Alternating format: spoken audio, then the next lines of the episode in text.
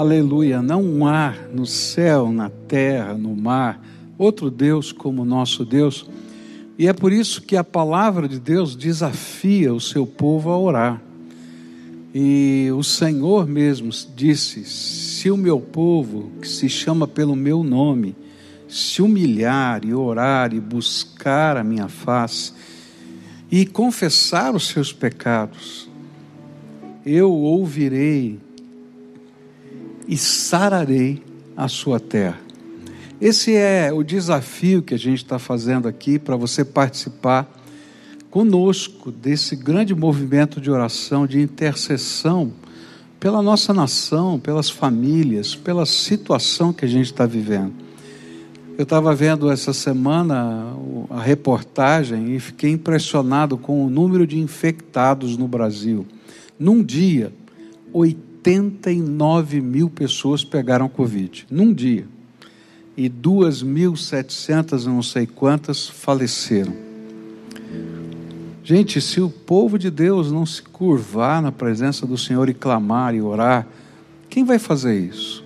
Esse Deus Todo-Poderoso pode intervir, eu creio nisso. E é por isso que eu estou desafiando você a formar uma unidade de oração. Você se inscreve aí nesse link que vai aparecer daqui a pouquinho para você, tá? E você vai se inscrever para formar uma unidade de oração. O que, que é isso? Você vai convidar mais cinco pessoas para orarem com você. Você marca o horário pelo WhatsApp. Você vai lá reunir aquelas pessoas e vocês vão levantar um clamor, vão colocar o nome de pessoas. Né?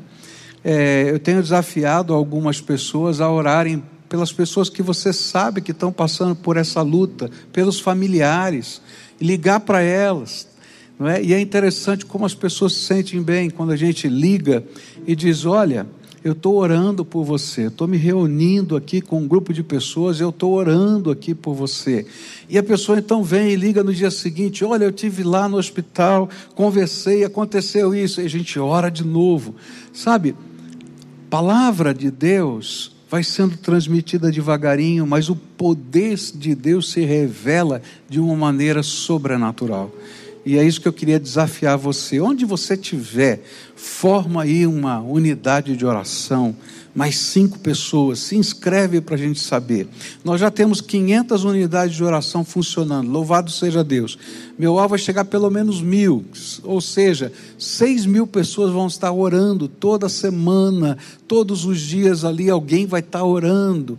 E daqui a pouco nós vamos começar a montar um relógio de oração, dizendo: olha, tal unidade está orando em tal horário, outra está orando em tal horário, em tal dia, e assim sucessivamente para a gente cobrir as 24 horas do dia e pedir: Senhor, ouve o clamor do teu povo. E eu tenho certeza que algo extraordinário da graça de Deus vai acontecer. Primeiro na nossa vida, porque quem ora é abençoado, tá? E depois na vida dos outros por quem a gente está orando. E também pela nação, pelo mundo, por essa situação toda, para que os propósitos de Deus se revelem com clareza e o coração do homem seja transformado pelo poder de Deus. A gente está estudando é, sobre orações na Bíblia, personagens das Escrituras que oraram. E a semana passada eu comecei a estudar a oração de um rei de, de Judá. E li um trechinho da, da oração dele, depois a gente foi olhando os conflitos que esse homem estava vivendo para viver esse tempo de oração. E o objetivo dessa mensagem é dizer para você: olha, se você está orando, muito provavelmente virão sobre a sua alma conflitos. E a gente precisa lidar com esses conflitos dentro da nossa própria aura, alma para poder continuar orando com fé. Segunda Reis, capítulo 19, versículos 14 a 19, foi o texto base que nós começamos a ler. E, e depois a gente foi olhando a história do que estava acontecendo e os conflitos desse rei. A palavra do Senhor diz assim: Ezequias recebeu a carta das mãos dos mensageiros e a leu. E então subiu ao templo do Senhor e estendeu-a perante o Senhor. E Ezequias orou ao Senhor: Senhor Deus de Israel, que reinas em teu trono entre os querubins, só tu és Deus sobre todos os reinos da terra. Tu criastes os céus e a terra. Dá ouvidos, Senhor, e vê, ouve as palavras que Senaqueribe enviou para insultar o Deus vivo. É verdade, Senhor, que os reis assírios fizeram de todas essas nações e seus territórios um deserto atiraram os deuses delas no fogo e os destruíram, pois não eram deuses, eram apenas madeira e pedra moldadas por mãos humanas. Agora, Senhor nosso Deus, salva-nos das mãos dele, para que todos os reinos da terra saibam que só tu, Senhor, és Deus.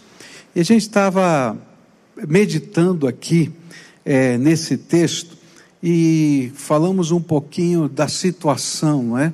é Senaqueribe, rei da Síria, ele dominou aquela região, invadiu ah, o reino do sul chamado Judá e todas as cidades fortificadas de Judá foram derrubadas, foram é, tomadas pelo rei assírio, exceto uma, a cidade de Jerusalém. E quando então ele faz o cerco da cidade de Jerusalém, ele é, manda uma carta através dos seus generais, dizendo: Olha, é melhor vocês se renderem, porque os deuses de todas as nações aqui não conseguiram deter o poderio do exército assírio. E não vai ser diferente aqui com vocês. Não se enganem, não se deixem enganar, e assim sucessivamente. Mas é interessante que na fala dessa carta, que promove, que provoca a oração de Ezequias, existem uma série de tentações que vão começar a trabalhar no coração é, de Ezequias. E na fala do próprio povo, algumas tentações que se conflitam com a fé no tempo de oração. E a gente olhou semana passada a primeira tentação, a primeira luta do coração. Era por que eu? E aí a gente aprendeu né, que às vezes a gente tem esse sentimento. Estou fazendo tudo certinho, estou orando, estou servindo a Deus, estou entregando meu dízimo, estou fazendo assim, e olha, está vivendo essa situação na minha vida. O que está acontecendo? Por que eu? E aí nós olhamos na palavra de Deus as respostas de Deus para esse questionamento da alma. A, a segundo questionamento que estudamos foi uma acusação de Senaqueribe. Está dizendo: olha, você veio aqui tentando fazer uma reforma religiosa, tentando é, ensinar o povo aí a sua lei, e o povo adorava a Jeová, e eu disse para vocês que é, havia um sincretismo religioso, uma, uma, uma, espécie de religião popular que misturava a idolatria com a adoração a, ao Deus verdadeiro, a Jeová. Mas é, Ezequias foi e destruiu os altares espalhados dessa adoração popular e concentrou tudo no templo em Jerusalém. E a questão que foi levantada, em outras palavras, era: olha, você vive fé? Ou você é um radical religioso. E aí, tá vendo? Isso está acontecendo é porque você é um radical religioso. E aí a gente começou a olhar as respostas da palavra de Deus para esse questionamento da alma. A terceira coisa que vimos a semana passada foi uma outra acusação feita pelo inimigo, Senaqueribe, a Ezequias, onde ele diz assim: Você acha que não foi o Deus Todo-Poderoso que me mandou aqui para destruir tudo? E a, a, resposta, vamos dizer assim, a questionamento será, era assim: será que isso que eu estou vivendo é um castigo de Deus? E aí a gente pode olhar esses questionamentos da alma também. Mas nessa manhã, eu queria olhar para um outro questionamento da alma, uma outra batalha interior de quem ora. E ela se encontra em 2 Reis, capítulo 18, versículos 29 e 30, onde a Bíblia diz assim: Assim diz o rei, está falando de Senaqueribe, não deixem que Ezequias os engane ele não poderá livrá-los de minha mão. Não deixem Ezequias convencê-los a confiar no Senhor, quando diz: com certeza o Senhor nos livrará, esta cidade não será entregue nas mãos do rei da Síria. A quarta batalha no coração de Ezequias é refletida nessa acusação. E a acusação é mais ou menos assim: olha, sua fé é infantil. E quando você vive uma fé infantil, você engana as pessoas. E ele estava dizendo: está vendo? Ezequias tem uma fé infantil, desconectada da realidade. E por isso ela é enganosa e vai levar as pessoas à desgraça. Certamente os espiões da Síria já haviam contado aos generais o discurso do rei Ezequias ao preparar o seu povo e os soldados para a batalha. Quando começou o cerco, Ezequias fez um discurso de motivação do povo e ele disse as seguintes palavras. Em 2 Crônicas 32, versículos 7 e 8, diz assim: Sejam fortes e corajosos, não tenham medo, nem se desanimem por causa do rei da Síria e do enorme exército que está com ele, pois conosco está um poder maior do que o que está com ele. Mas com ele está somente o poder humano, mas conosco está o Senhor, o nosso Deus, para nos ajudar e para travar as nossas batalhas e o povo ganhou confiança com o que disse o rei Ezequias. Então, muito provavelmente, os, os espiões já tinham falado isso, e os generais então disseram assim: ah, esse rei tem uma fé infantil, acho que vai vir aqui um anjo do céu para resolver o nosso problema. E realmente o que aconteceu foi que um anjo do céu veio para resolver o problema. Mas eles disseram: Isso é uma fé infantil, isso é uma loucura. Olha a realidade. Vocês são a última cidade fortificada. Todas as outras já caíram, todos os outros países já caíram.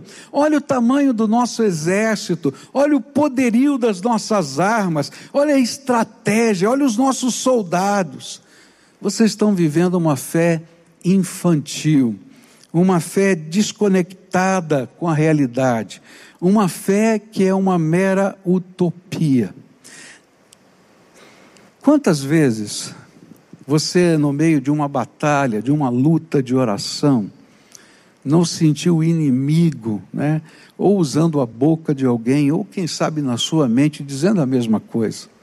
Olha a realidade que está à sua volta.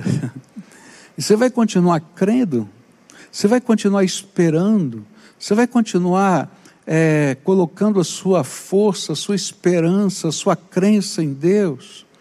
Essa é uma fé infantil, olha para a realidade. Interiormente, nós ouvimos o inimigo nos dizendo mais ou menos assim: olha, confie em Deus, mas não perca o senso de realidade, porque se você fizer isto, você se engana e engana quem o segue. Mas o que é fé? Fé não é a gente acreditar nas coisas que a gente não é capaz de ver e crer num Deus poderoso que pode fazê-las virar realidade.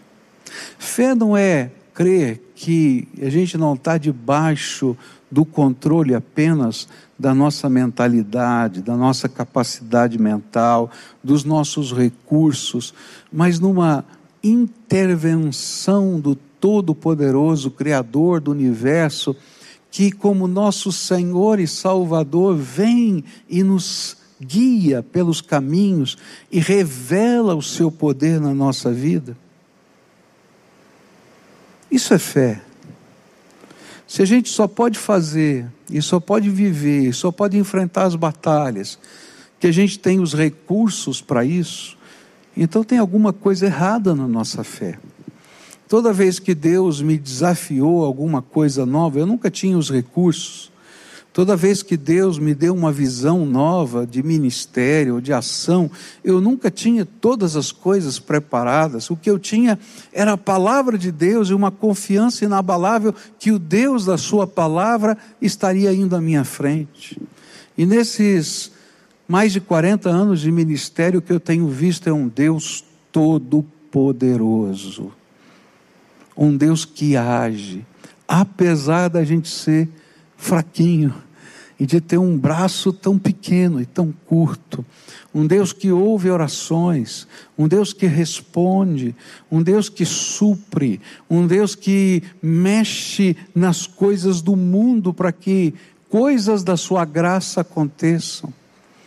Eu me lembro de uma vez que é, meu filho estava ainda no começo do ministério, como, é, como ainda um seminarista, trabalhando com, com adolescentes. E ele veio então dizendo: Olha, nós precisamos comprar um ônibus para fazer as viagens missionárias aqui dentro da cidade. Não eram bem viagens, mas aqui dentro das, dos locais que os adolescentes vão. E eu disse: Olha, se esse é um propósito de Deus, Deus vai te dar, dobra o teu joelho e ora. E chegou um tempo, ele disse para mim: Olha, pai, eu, eu, tenho, é, eu tenho aqui um plano, fiz aqui todas as, a, a, as metas para a gente conseguir é, esse ônibus e tal. Eu vou vender meu carro, vou fazer mais aquilo. Eu disse assim: Filho, ok, você pode fazer tudo isso mas será que é isso que Deus quer? Será que Deus não quer que você, junto com os adolescentes, desenvolvam uma fé que possam enxergar o poder de Deus agindo e não apenas o ser a sua estratégia como líder. Dobra o teu joelho junto com, com os meninos aí. E aí eles começaram a orar, fizeram uma campanha de oração, porque as orações mudam histórias. E aí Passado algumas semanas dessa campanha de oração, um jogador de futebol, membro da nossa igreja, que estava jogando no Japão naquela época, telefona para o nosso missionário que trabalhava com eles e diz assim: tem alguma necessidade lá na nossa igreja? Porque eu estou sendo incomodado por Deus para fazer alguma coisa, mas eu não sei o que é. E aí aquele pastor sabia do movimento de oração dos adolescentes e disse: Olha, tem um bando de adolescentes lá na igreja orando porque eles querem comprar um ônibus para fazer trabalho missionário. E aí aquele jogador de futebol disse assim: manda comprar o ônibus que eu pago. E aí então foi comprado o ônibus. E quando chegou o ônibus aqui no pátio da igreja, eu me lembro, foi uma festa, né? Foi o primeiro ônibus que a igreja teve. Até eu fui dirigir no pátio da igreja o ônibus. E aqueles adolescentes todos dentro do ônibus, pulando, gritando e dizendo: Deus é tremendo, move o coração de pessoas lá no Japão para poder fazer os seus milagres acontecerem aqui. O que, que eu quero dizer com isso? A nossa fé não é infantil, no sentido de ser desconectada com a realidade. Ela é infantil na capacidade de crer num Deus Todo-Poderoso, mas ela não é infantil porque está desconectada da realidade. Ao contrário, a gente enxerga a realidade na perspectiva de um Deus Criador dos céus e da terra, Todo-Poderoso, que intervém e faz diferença na vida. Mas toda vez que você começar a orar, o inimigo, de uma maneira contundente, vai atacar a sua fé e dizendo: olha, você é um maluco, você é um doido que crê na intervenção de Deus. E aí foi exatamente isso que aconteceu. Olha só as palavras de Senaqueribe em 1 Reis 19, versículos 10 a 13. Digam a Ezequias, rei de Judá, não deixe que o Deus do, no qual você confia o engane. Olha que palavra dura. Não deixe que o Deus no qual você confia o engane. Quando diz: Jerusalém não cairá nas mãos do rei da Síria. Com certeza, você ouviu o que os reis da Síria têm feito a todas as nações, como as destruíram por completo, e você haveria de livrar-se. Acaso os deuses das nações que foram destruídas por meus antepassados as livraram. Os deuses de Gozã, Arã, Rezefe e do povo de Éden que estava em Telassar, Onde estão o rei de Ramate, o rei de Arpade, o rei da cidade de Sefarvaim, de Rena e de Ivá? O que é interessante aqui nesse texto é essa expressão do inimigo: não deixe que o Deus no qual você confia o engane. É. Olha que tentação. Por que, que você está confiando na promessa de Deus? Por que, que você está colocando com fé num Deus que você diz ser todo-poderoso, que diz que ama você? Não deixe ele enganar você. A realidade é essa mesmo. O apelo que a gente faz quando a gente caminha por fé é: não olhe para o gigante, mas olhe para Deus. Mas o apelo que o inimigo diz e apresenta para a nossa vida, nessa batalha espiritual dentro da nossa alma, é: olhe para o tamanho do gigante, porque o seu Deus é pequeno demais. Era isso que estava sendo dito. Olhe para o cenário, olhe para aquilo que está à sua volta, tenha bom senso, não tenha uma fé cega. E é interessante que nesse contexto as palavras de Senaqueribe foram mais fortes, mais violentas, porque ele vai dizer ainda para aquele povo, ele começa, os seus, seus embaixadores falam em hebraico, para que todo o povo que estava no muro pudesse ouvir. E a mensagem é assim: olha, Ezequias fez esse discurso de fé, mas não deixem que ele engane vocês, porque se vocês se deixarem enganar e confiarem em Deus, vocês estarão escolhendo a morte e não a vida. Mas se vocês se renderem a mim, eu vou desterrar vocês, vou tirar vocês daqui, vou levar para uma outra terra tá? Vocês não vão permanecer onde estão, vocês vão perder as suas propriedades, mas vocês vão ficar vivos. Então escolham a vida e não a morte. Olha que luta, que batalha. E você está olhando os exércitos à sua volta, e você está vendo que é a última cidade só tem um muro. Na verdade eram dois, dois muros pequenos ali para separar o exército mais poderoso da terra contra uma cidade sitiada. E olha só o que ele vai falar. Não deem ouvidos a Ezequias, segundo a Reis 18, 31 a 32.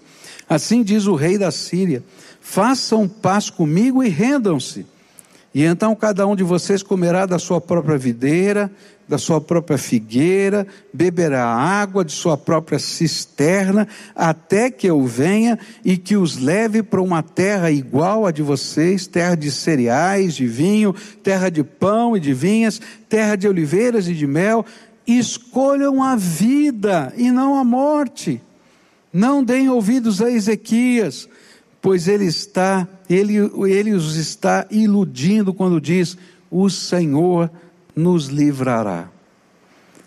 Agora, hoje a gente está milhares de anos depois desse evento, e é fácil a gente tomar decisões, né? Milhares de anos na frente, e sabendo o final da história, que o anjo do Senhor vai aparecer numa noite e 85 mil soldados inimigos vão ser mortos pela intervenção do anjo do Senhor. Mas se você tivesse naquele muro, na cidade de Jerusalém, como é que você se sentiria? Sabe, porque cada um de nós, diante das lutas, dos problemas, das dificuldades, estamos assentados também nos muros da nossa vida, a enxergar o que está acontecendo à nossa volta e olhar para cima. E dizer: em quem eu vou confiar?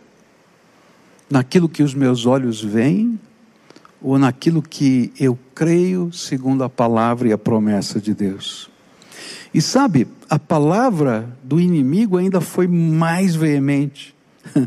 Ele vai dizer assim para aqueles homens que estavam sentados no muro: Olha, não se deixe enganar, porque o cerco vai fazer vocês comerem as suas próprias fezes e beberem a sua urina porque vai acabar a comida, vai acabar a água, e vocês vão morrer de fome e de sede, vão comer as suas próprias fezes e beber a sua urina. Isso está lá em 2 Reis 18, verso 27. E o comandante, porém, respondeu: Será que meu senhor enviou-me para dizer essas coisas somente para o seu senhor e para você, e não para os que estão assentados no muro? Que, como vocês, terão que comer as próprias fezes e beber a própria urina? ah, quantos eram os argumentos dizendo: não viva essa fé num Deus todo-poderoso, transcendente, que intervém e que faz diferença na nossa vida. Mas como não viver essa fé e continuar sendo um cristão? Como não viver essa fé e continuar a dizer que a gente teme a Deus? Ou a gente crê que esse Deus está vivo, que Ele é todo-poderoso, que Ele não mente, que a Sua palavra é verdadeira, ou então a nossa fé não tem sentido. A nossa fé passa a ser apenas, quem sabe, um mitigar da nossa própria consciência. Mas o que a gente vai aprender aqui com Ezequias e na oração que ele vai fazer é que o homem de Deus que caminha pela fé, como foi dito aqui pelo Budal, talvez seja o mais alto do mundo, porque ele tem os seus pés na terra, mas tem os seus olhos no céu. A gente não está desconectado dos problemas, das lutas, das dificuldades. A gente não vive num oásis ou, quem sabe, numa ilha mas a gente está no meio dos problemas, no meio das lutas, mas a gente é capaz de olhar para o céu e crer num Deus todo-poderoso que intervém. E quando a gente começa a viver isso e ter uma vida de oração, a gente vai ter na nossa própria história as marcas do poder de Deus. E se você é capaz de lembrar na sua própria história quantas vezes Deus foi capaz de intervir, quantas vezes Deus foi capaz de abrir portas que estavam fechadas, quantas vezes Deus foi capaz de entrar no meio das situações. Eu não estou dizendo para você que você não teve problemas na vida, mas eu quero dizer para você que você se viveu pela fé e tem vivido pela fé, conhece o Deus Todo-Poderoso e tem as marcas de Jesus na sua história. O Senhor vai escrevendo a sua história. Não quer dizer que a gente não tenha reveses na vida, Certamente os teremos, mas não os teremos sozinhos. Andaremos no poder do Espírito de Deus e seremos sustentados por esse Deus Todo-Poderoso. Quando eu estava visitando aquelas pessoas que a igreja ajudou na Síria, e vocês nos ajudaram a levantar ofertas para a gente reconstruir casas, e hoje ainda pessoas contribuem para que a gente possa manter viúvas ali naquela região do mundo. Eu quero dizer para você que eu fiquei impressionado. Sete anos de guerra. Sete anos de guerra. E aquele povo lá. E eles disseram, e eu perguntava, mas como é que vocês conseguem comida? Como é que vocês conseguem isso? Como é que. Eles disseram assim: olha, Deus nos supriu. Como Deus nos supriu? Olha, a gente plantava no fundo de quintal, do quintal uma horta e Deus fazia produzir a horta. A gente tinha galinhas e Deus fazia multiplicar as galinhas. Deus levantou gente no mundo inteiro que mandava ofertas, entre eles nós também, e nós saímos por trilhas e íamos até uh, o Líbano para poder trazer os alimentos por essas trilhas no meio dos exércitos e o Senhor nos guardou. E a gente trazia um pouco de óleo, um pouco de macarrão, um pouco de farinha de trigo. Sete anos. O Senhor estava presente. E sabe o que eu vi naquele, naquele povo, no meio da guerra, casas destruídas? Alegria. Porque eles conheciam o poder do Deus vivo. E quando eles foram cercados pelos dois exércitos, o exército islâmico, né, da, do, do ISIS, e os, uh, o exército é, é, dos, dos, dos revoltados ali do próprio país, porque os únicos que davam segurança aos cristãos da Síria era o exército de, da, é, da, da nação, o exército oficial. E o exército oficial saiu. E eles disseram: e agora? Em cima daquela montanha tem um exército, embaixo da montanha tem outro exército, e quando eles chegarem aqui, vão nos matar porque somos cristãos. E começaram a orar. E sabe o que Deus fez? Deus tocou o coração do general do exército regular da Síria. Ele abriu o arsenal, armou todos os cristãos e diz: Eu não vou dar arma para nenhum outro que não seja cristão. Mas eu vou dar armas e munição para vocês, porque eu sei que vocês não vão se bandear nem para um lado nem para o outro, porque eles vão te matar. Então protejam as suas famílias. E quando os dois exércitos perceberam que as fronteiras daquela cidade estavam armadas pelos cristãos, nenhum deles quis entrar naquela cidade. Não houve guerra naquele lugar. Deus é tremendo. Uma das grandes batalhas no coração de quem ora está em crer que enfrentamos as nossas lutas na perspectiva do céu e não da terra. Na, na perspectiva da terra, a gente já sabe que nós estamos derrotados. Mas na perspectiva do céu, sabemos que contamos com os recursos ilimitados que vêm do Todo-Poderoso. Então eu quero dizer para vocês que na história da nossa, nossa igreja aqui, quantos foram os filhos perdidos que foram achados? Gente que estava afastada e por causa da oração o Senhor trouxe de volta. Quantos foram os casamentos quebrados que Deus restaurou? Quantas já foram as intervenções do Senhor na minha vida e na sua vida? Nós tivemos um encontro de pastores, pouquinho antes de fechar tudo, e nesse encontro de pastores, a gente teve um momento de testemunhos. E aí esses pastores começaram a levantar. E, gente, cada história. Eu estava morrendo no hospital e Deus me trouxe de volta. Estava acontecendo isso, Deus trouxe de volta. E a gente ouvindo aqueles testemunhos, a gente disse: há um Deus todo-poderoso que ouve as orações e muda as histórias. E se você olhar para a sua própria história, você vai encontrar que nas vezes em que você foi capaz de crer com esse olhar que parece aos homens infantil,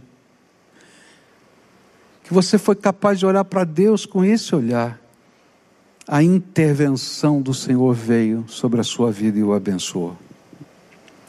A segunda coisa que eu queria trazer para você nessa manhã, e quero fazê-lo de forma breve, porque a gente já está chegando no final desse culto, foi uma outra acusação feita pelo inimigo a Ezequias, que se encontra em 2 Reis 19, versículos 5 a 7.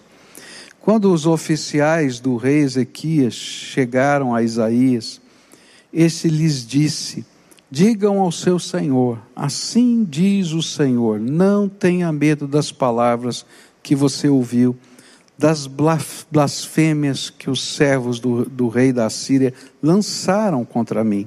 Ouça, eu o farei tomar a decisão de retornar ao seu, ao seu próprio país, quando ele ouvir certa notícia, e lá o farei morrer à espada. Bom, Ezequias fez a primeira oração, muito parecida com essa que a gente leu. E ele pediu: Olha, vai alguém lá visitar o profeta Isaías para saber qual é a palavra de Deus para nós. E aí o profeta Isaías falou isso: olha, fica tranquilo, não tenha medo, porque eu vou fazer chegar uma notícia ao rei Senaqueribe, e Senaqueribe vai voltar para o país dele. E lá ele vai morrer à espada, como de fato ele morreu. No entanto, tá? É, quando a profecia foi dita, eles ficaram aguardando alguma coisa acontecer. E nos versículos 8 e 9, tá, do mesmo texto que nós lemos, vai dizer que essa notícia chegou. E quando o comandante de campo soube que o rei da Síria né, havia partido de Laques, retirou-se e encontrou o rei lutando contra Líbina. Ora, Senaqueribe fora informado de, que Tiraca, rei etíope do Egito, estava vindo lutar contra ele, de modo que mandou novamente mensageiros a Ezequias com esse recado. Ele recebeu uma notícia que o, o rei etíope estava vindo para a batalha, e ele então sai do lugar onde estava, vai para outro lugar, e ele está se preparando para isso. Então aquela primeira notícia, aquela primeira profecia começa a se cumprir. E eu fico imaginando, quando os, os espiões agora de Judá estão sabendo disso, começa a se alegrar, está acontecendo, Deus já mandou o sinal, é só o começo, mas ele vai embora, ele vai embora. E olha só o que acontece. E aí, os espiões da Síria sabem o que está sendo dito pelo povo e mandam outro recado para a nação. Digam a Ezequias, rei de Judá: não deixe que o Deus no qual você confia o engane, quando diz: Jerusalém não cairá nas mãos do rei da Síria. Ele fala de novo. Por quê? Porque essa é uma batalha dentro da nossa alma. Sabe o que o inimigo faz? ele diz assim: olha, profecias, sinais, promessas de Deus, nada mais são do que o desejo enganador da alma humana. Isso não veio de Deus, isso foi mera coincidência, mera casualidade. Presta atenção, a notícia nova chegou, mas nada mudou. Olha aqui a sua volta. O exército continua aqui. O cerco continua aqui. Deus não pode ajudar vocês. Não deixem nem Deus, nem os seus profetas, nem os seus pastores, nem os seus líderes enganá-los. Como eu gostaria que todas as promessas de Deus se cumprissem imediatamente. Não é verdade? Já pensou que maravilha? A gente ora e amanhã, ou hoje mesmo, a gente terminou a oração, plim, já aconteceu. Mas eu tenho aprendido na minha vida, na dinâmica da oração, que não é assim que funciona.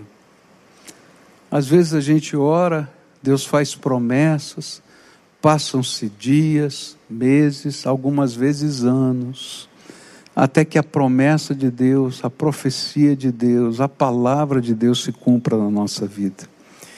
E nesse tempo de espera, talvez seja o tempo de maior luta no nosso coração, porque a gente vai ter que aprender a guardar a nossa fé dentro do nosso coração e continuar crendo a despeito das coisas que estamos vendo.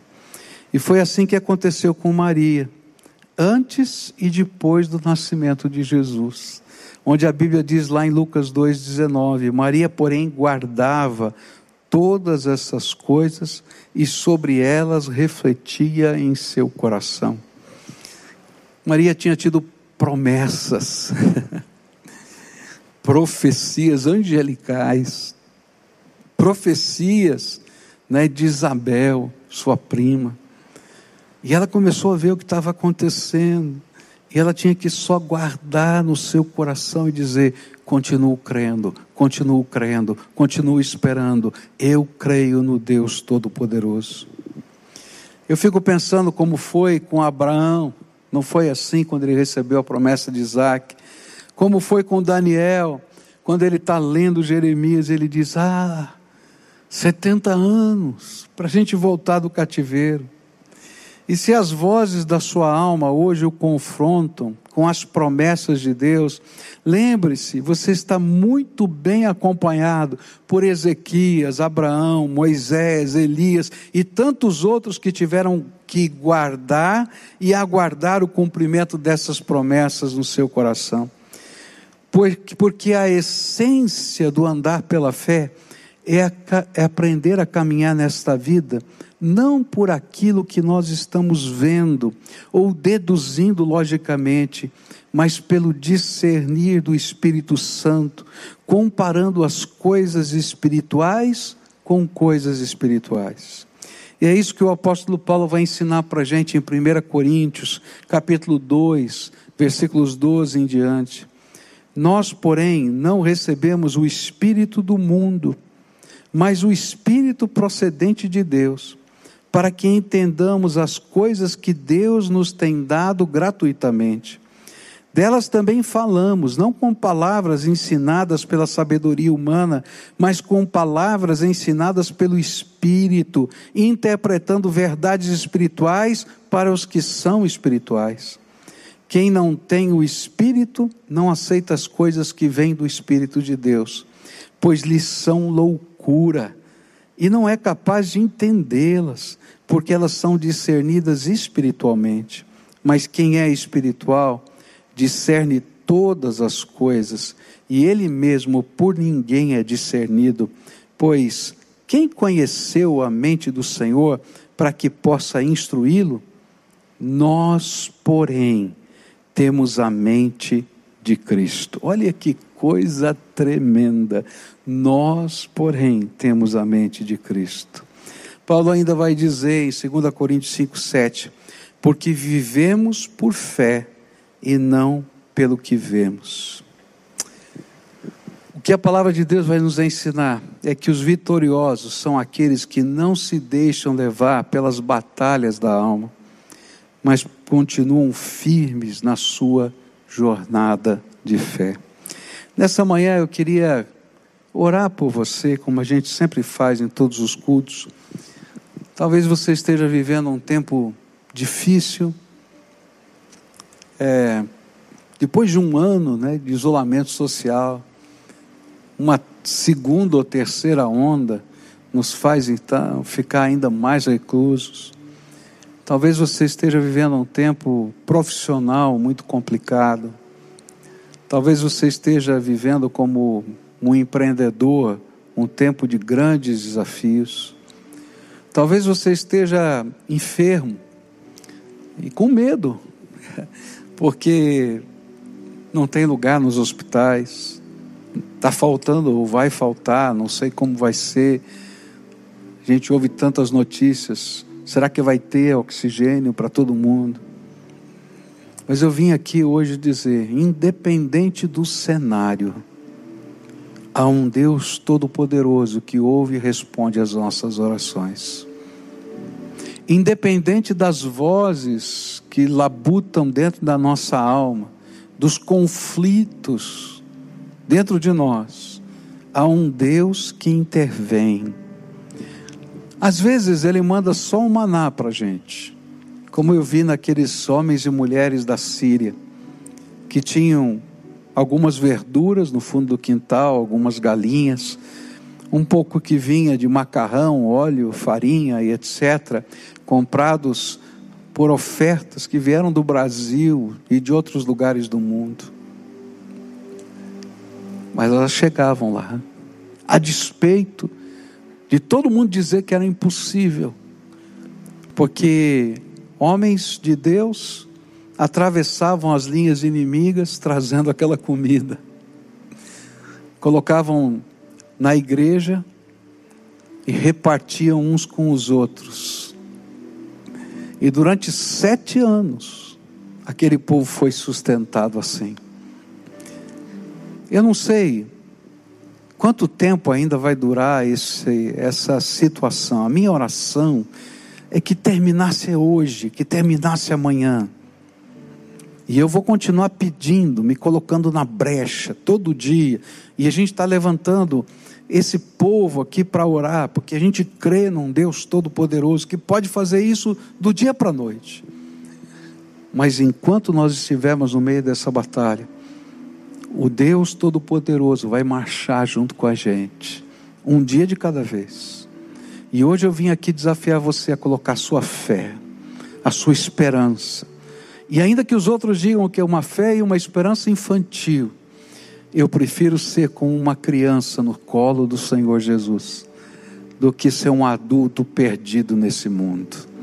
Então eu quero vir convidar você hoje a pular no colo do Senhor, a colocar sua vida na mão dele, a colocar sua história na mão dele, a colocar a sua família, a colocar os seus queridos, a colocar as enfermidades e dizer: Senhor, eu creio que tu que criastes esse universo é poderoso para dar um decreto do teu trono que venha tocar a minha vida.